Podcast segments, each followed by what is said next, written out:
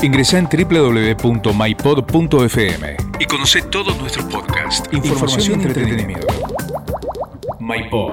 Somos podcast. Hola, soy Ceci Cinca. Soy periodista y soy mamá de dos hijos. Y este es el podcast de Mamá Glam. En el capítulo de hoy vamos a hablar de sillitas para el auto, sillitas para el bebé, cómo elegir una sillita que sea segura, cuáles son las sillitas más seguras, las que los acompañan en todas las etapas o las que van cambiando por fase, cómo poner al niño adentro del auto, cuál es la posición más segura. Bueno, todas esas preguntas que no sabemos, nos hacemos cuando no sabemos para dónde disparar al momento de comprar esa silla. ¿Cuál es la mejor? ¿La más cara? ¿Cómo fijarnos? ¿Cómo saber cuáles están homologadas? De todo eso vamos a hablar en el podcast de hoy para intentar responderles esas preguntas y que a la hora de comprar elijan la silla que les dé más seguridad para sus hijos. Bienvenidos al capítulo de hoy. Bienvenida María Victoria Rico. En Instagram la encuentran como arroba usasilla.ar y también es parte de la Fundación Gonzalo Rodríguez. Gracias por sumarte al capítulo de hoy. Con ella vamos a hablar de un temón que es cómo elegir una sillita de auto, cómo usarla de manera segura, cómo saber cuál es la silla más segura que se adapte a nuestro auto. Así que bienvenida y muchas gracias por sumarte. Hola Ceci, ¿cómo estás? Gracias por darme este espacio primero. Em, es muy importante elegir la silla adecuada, es como decís, los niños son uno de los agentes vulnerables, eh, más vulnerables en, en, tránsito y necesitan que los cuidemos. Los autos están puramente pensados y fabricados para los adultos. Sus airbags, cinturones, asientos, el volante, cada parte del auto está pensada para una persona mayor, por eso es fundamental que cuando un niño viaje en un auto sea dentro de, una silla o un sistema de retención infantil acorde. Para elegir la opción más segura, primero tenemos que, tener en cuenta qué peso y altura tiene ese niño, ¿sí? Es fundamental elegir un sistema de retención infantil acorde a esa criatura para que pueda viajar de una manera segura como también tener en cuenta qué tipo de anclaje o agarre tiene nuestro auto. ¿Sí? Tenemos varios, varios tipos de, anclaje que tienen que ver con un cinturón de dos puntas, de tres puntas, o los famosos y tan de moda Isofix y Latch. Y es fundamental contar con ese conocimiento, ¿sí? saber qué tipo de anclaje tiene el vehículo en el que va a viajar la silla para comprar una silla con ese mismo tipo de agarre, porque no se puede poner o agregar si no viene de fábrica. Eso es algo fundamental, ¿sí? a tener en cuenta a la hora de elegirlo. Y luego para que los niños viajen seguros es importantísimo. Te voy a hacer un punto ahí. O sea que lo primero que tenemos que tomar nota, las mamás y los papás, es saber qué tipo de auto tengo y salir a buscar silla en base a eso, a qué tipo de auto tengo, cuál es la silla para mi auto. Primero, tener en cuenta el grupo en el que entraría el niño, sí el peso y la altura, y sí también el tipo de anclaje que tenés en el auto, exacto. Vos si tenés un anclaje de Isofix, por ejemplo, en tu auto no podés colocar una silla que venga con sistema latch, porque no son compatibles, ¿sí? Y no se atan de la manera segura que deberían atarse. Perfecto, entonces una vez que tengo esa información, eh, ¿cómo la averiguo? ¿Cómo, ¿Dónde está en el auto? ¿Está en el manual? Exactamente, eso tiene que estar en el manual. Muchas veces está a la vista, pero como es un cinturón de dos o tres puntas, pero también tenemos que verificarlo en el manual. Eh, eso resulta fundamental porque no solamente es comprar la silla acorde al niño, sino la silla acorde al auto para que esa silla esté bien sujeta y atada. Si el niño está en una silla perfecta para su peso y altura, pero que no está bien sujetada al auto, no tiene sentido comprarla y, que viaje de esa manera tan insegura. Otra pregunta que yo me hice cuando busqué sillitas tenía que ver con, ¿me sirve una sillita que abarque todo el rango de edades, es decir, desde los 0 meses hasta los 12 años, viste que hay sillitas que van cambiando y que después finalmente se terminan haciendo booster y se adaptan a la edad del bebé? Esas sillas son las, las, famosas sillas multigrupo que van para atrás, para adelante, o sea, a contramarcha, a favor de la marcha y que abarcan diferentes grupos de, de pesos y alturas. Es súper importante tener en cuenta que obviamente es una opción segura, si es una silla homologada y legal y certificada es una silla segura, pero que está más sujeta al error de colocación. Cuando vos pones un huevito o una silla de algún grupo puntual, vos lees el manual, tiene una forma de colocarse, se instala en el auto y se usa hasta que el niño llega a un peso y a una altura determinados. Cuando hablamos de una silla multigrupo, vos tenés que estar alerta a esos cambios en el cuerpo del niño para ir haciendo los ajustes pertinentes, sacando o agregando partes y esas instalaciones que hay que ir haciendo a lo largo del tiempo tienen que ser igual de seguras que la primera. Es la única, la única diferencia o contra entre comillas, porque realmente es una silla muy segura si, si es multigrupo. Solo hay que estar muy alerta a su instalación y a los cambios que hay que hacer a medida que el niño va creciendo. O sea, la respuesta es que sí, que podemos comprar una sillita multigrupo, pero tenemos que estar bien atentos. Pero, ¿qué recomiendan ustedes? Nosotros recomendamos siempre que la silla, eh, como te dije anteriormente, vaya acorde al niño y al auto, pero que también vaya el mayor tiempo posible a contramarcha. La contramarcha es vital para salvar vidas, de hecho las lesiones graves o fatales se reducen en un 90% cuando un niño viaja a contramarcha, así que eso sería algo súper importante también dentro de la recomendación. No podemos hablar de marcas o de precios porque en realidad eh, el mercado, como bien dijiste, es inmenso y bueno, no, no, no, no estamos, nosotros no somos eh, agentes que recomienden una marca puntual, pero sí podemos hablar de eso, que sean sillas que tengan los requisitos, que estén certificadas, homologadas obviamente y correctamente instaladas. ¿Cómo sabemos si una silla está homologada? ¿Dónde lo miramos en el momento en que la vamos a comprar? Las sillas vienen con etiquetas que justamente dicen que cumplan ciertas normativas. Sí, hay normativas europeas, americanas, brasileras esas etiquetas tienen que estar colocadas en la silla, ¿sí? También obviamente es bueno chequearlo dentro del manual, el manual lo tiene que decir, pero en general las sillas tienen un, papel, una etiqueta pegada que dice qué normativa cumplen y que también habla de la fecha de fabricación o vencimiento, porque las sillitas ESI también vencen. Bueno, entonces contame cómo es esto, porque yo no tenía idea que las sillas tenían vencimiento ¿Cómo, sabemos cuánto tiene que durar una silla? ¿Todas tienen el mismo vencimiento? Depende del modelo que compres y de la marca. en realidad todas las sillas eh, están creadas con materiales plásticos o demás que tienen una, vida útil, ¿sí? Vos podés usar una silla una vez que está vencida, muchas veces sin darte cuenta porque por afuera quizás esté impecable, pero por dentro tiene microfisuras, roturas, desgastes, y lo recomendable es, que cuando la silla se vence obviamente se cambie porque de no ser así podría no ser segura al momento de recibir un impacto. Este vencimiento lo vemos siempre en la sillita o en el manual. Y si no está el vencimiento, tiene que ser la fecha de fabricación. Es una obligación. Mm, perfecto. Entonces, esto es lo que tenemos eh, que tomar en cuenta. Ahora, ¿hay alguna pauta que nos diga cuál es la vida útil de la silla? No sé, 5 años, 6 años, 10 años. Hay un promedio general que indica que las sillas suelen durar aproximadamente 10 años, pero no es, es importante no agarrarse de esto porque en general depende de cada modelo y de cada marca. Quizás un huevito que está esperado, que, se piensa o se espera que se use por menos tiempo no tiene un, vencimiento tan largo, ¿sí? depende más bien del modelo y de las marcas. Es un aproximado los 10 años, en general suelen durar algo así. Esto está bueno saberlo porque sobre todo en épocas de crisis lo que hacemos en general es ir pasando las sillitas a amigos, hermanos, primos, entonces ahí hay que poner el foco de atención.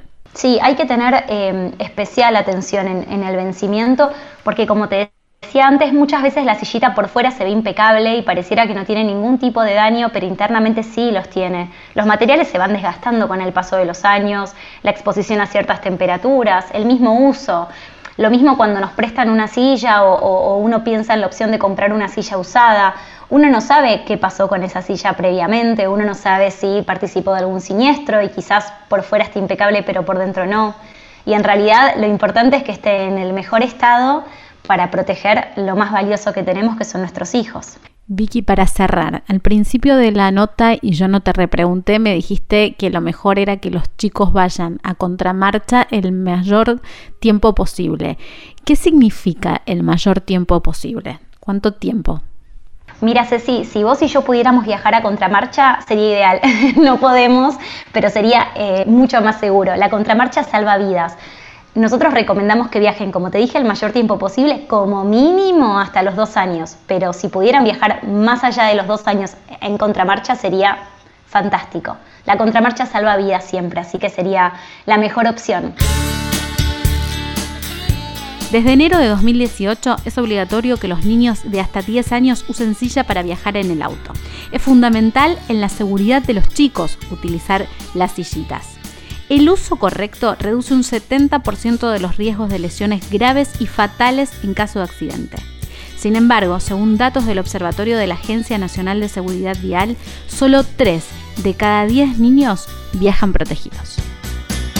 Bienvenido Gustavo Brambati, es subgerente de seguridad vial del CESBI para hablar del uso seguro de las sillitas de niños, sobre todo, eh, bueno, por supuesto que en los autos, pero sobre todo con los índices de accidente de tránsito que tenemos en la Argentina, lamentablemente, el uso es obligatorio, los menores de 10 años tienen que viajar protegidos y mm, cuánto reduce la mortalidad en un accidente de tránsito el buen uso del cinturón de seguridad y de los elementos seguros como las sillitas, Gustavo. Mira, hasta los 60 kilómetros por hora la efectividad es muy alta. Eh, de, más, más del 80% de las lesiones que se generarían por no usar el cinturón de seguridad o por no tener la sillita este, para llevar un niño, este, se reducen colocando estos elementos, ¿no? Que hay que entender que, que, bueno, que el vehículo no está pensado para llevar chicos. Para llevar chicos hace falta adaptarlo, ¿no? Y a veces el cinturón de seguridad, que funciona muy bien para un adulto, para un chico este, genera ciertas interferencias que pueden este, lesionarlo. Por eso el uso de las sillitas. Pero, pero bueno, tanto los cinturones como las sillitas realmente tienen una efectividad alta hasta los 60. Después de los 60, obviamente que se generan otros efectos dinámicos producto de los, de los choques este, y ahí baja un poco la efectividad, pero, pero hasta los 60 tiene una efectividad altísima. ¿Y la contramarcha, eh, eh, colocar a los chicos a contramarcha, eh, ayuda y colabora con esta efectividad? Sí, vos sabés que sí, porque justamente el hecho de que la columna vertebral esté perfectamente contenida por la sillita evita muchísimas lesiones. Vos sabés que los bebés, sobre todo que tienen, digamos, todavía no tienen la estructura ósea desarrollada, eh, la contención, digamos, de todo lo que es la columna vertebral siendo en contramarcha ayuda sobre todo incluso con, eh, no solamente en, impacto, sino también en frenada, ¿no? O sea, si uno hace una maniobra muy brusca, la cabeza del bebé queda como este, mucho más mejor contenida este, eh, si está circulando en contramarcha, ¿sí? Eh, porque si no va, está como eh, va hacia adelante de esta manera uno colocándole un aditamento que se le coloca a la silla que contiene mucho más la, la cabeza del bebé prácticamente eh, evita movimientos y esto creo que es el verdadero este beneficio, ¿no? O sea, de que eh, evitar este, movimientos que en el momento de la maniobra o en el momento del choque pueden ser perjudiciales este, para o lesionar de alguna manera este, eh, al bebé en esa situación, ¿no? ¿En qué lugar tenemos que colocar la sillita, Gustavo? ¿En qué lugar del auto? Por supuesto que atrás, ¿no? Pero digo. Claro, sí, atrás, atrás, eh, obviamente, y además el lugar, eh, el lugar más seguro sería el lugar central del vehículo, ¿no? O sea, pero ¿qué pasa? Muchas veces muchos vehículos eh, no tienen todo el equipamiento de cinturones de seguridad o, el sistema ISOFIC en la plaza central trasera. Entonces uno termina colocándolo o a la derecha o a la izquierda. O sea, si uno tuviese que hablar este, de estadística de choques, uno se da cuenta que es más común el choque que ingresa desde la derecha que el choque que ingresa desde la izquierda en general. Desde el del acompañante. Eh, claro, o sea que sería, digamos, si uno tuviese que elegir, elegiría el que está el puesto este, que está inmediatamente después del conductor, pero, o sea, pensando en el choque lateral, ¿no? Claro, porque estoy pensando esto mientras vos hablas, uno, hasta por una cuestión de acto reflejo, cuando vos vas manejando y, estás a punto de chocar, volanteas para tu lado. Claro, volanteas para tu propia banquina, ¿no? O sea, tratás de sacar de alguna manera el vehículo del, impacto. O sea, se choca con, este, o sea, en los choques frontales es más frecuente el choque delantero izquierdo que el choque delantero derecho. Pero en los choques laterales es al revés, ¿sí? Se choca más de la, del, o sea, es más es común el choque del lado de la derecha que el lado de la izquierda. Perfecto, o sea que como primera em, recomendación sería en el centro si el auto está bien equipado, tiene equipado, exacto, porque está más lejos del choque lateral, que es realmente un punto muy vulnerable eh, por parte de los vehículos, dado la corta distancia que hay, digamos, del, del, del, lugar donde ingresa el impacto a la posición, digamos, donde que tome el chico, ¿no? ¿Cómo nos podemos asesorar como papás y como mamás eh, a la hora de elegir qué sillita es apta para nuestro auto, teniendo en cuenta que hoy en la Argentina y en la mayoría de los países del mundo hasta puedes comprar una sillita en el supermercado donde la agarrás, la pones en el changuito y te vas? Bueno, mira, todos estos elementos de seguridad por lo general tienen una homologación. Eso hay que buscarlo. Eh, es una estampilla que eh, en Estados Unidos eh, es una estampilla de, característica. Los que vienen de, en general acá vienen muchas sillas europeas. Ellas tienen una E4, una E con un círculo 4. Este, eso significa la, tiene que ver con con la norma que se utilizó para, para homologar, que es una norma de la Unión Europea, y y, valida, digamos, la sillita en distintos ensayos. O sea, no se hace un solo ensayo de la sillita, sino que se valida, se valida la hebilla, las cintas, la sillita propiamente dicha en su contextura, digamos, como para amortiguar el impacto. O sea, tiene un montón de ensayos y eso creo que es un buen criterio como para saber que, o sea, que la silla esté homologada ¿sí? Es un buen criterio como para saber si la silla va a tener un comportamiento seguro o no, ¿no? Eh, eso por un lado. Hay fabricantes que un poco amparándose en la, en la falta de, de, legislación que tenemos hoy, hoy por hoy en nuestro país, este, aventuran, digamos, sillas que no tienen ningún tipo de, de, de, homologación y que obviamente que son las que son las eh, al no estar ensayadas, no se, se desconoce de alguna manera el, comportamiento que pueden tener en el momento de un choque. ¿no? Eh, ¿Cómo darnos cuenta que están homologadas? Tienen etiquetas. tiene una etiqueta, tiene una etiqueta característica roja, este, muy, muy, eh, o sea, con esos hologramas que evitan de alguna manera su falsificación, como si fuese un billete, digamos, este, de, mil pesos, digamos así, para que la, gente lo entienda, sí, con todos esos hologramas que eh, uno lo ve a simple vista y ya se da cuenta que, que, está homologada, ¿sí? Y eso está pegado de alguna manera en alguna parte, digamos, de la estructura de la sillita. En general el vendedor, o sea, lo, debería utilizar como un elemento de venta y esto creo que es importante que también que, el que va a comprar lo sepa, ¿no? Por algo que tan caras, ¿no? Esos ensayos son muy caros y obviamente que ahí se marca un poco la diferencia entre las que están, eh, las que no están homologadas y las que están homologadas, ¿no? Bueno, gracias por habernos acompañado en un nuevo capítulo. Esperamos haber respondido todas esas dudas y esas consultas que tenemos a la hora de elegir la sillita más segura para nuestros hijos. Recordá que podés seguir escuchando todos nuestros capítulos, suscribirte para escucharlos. Si tenés alguna duda o alguna pregunta, nos puedes escribir a contacto y seguirnos en todas nuestras redes. Nos escuchamos en el próximo capítulo. MyPod. Somos podcast.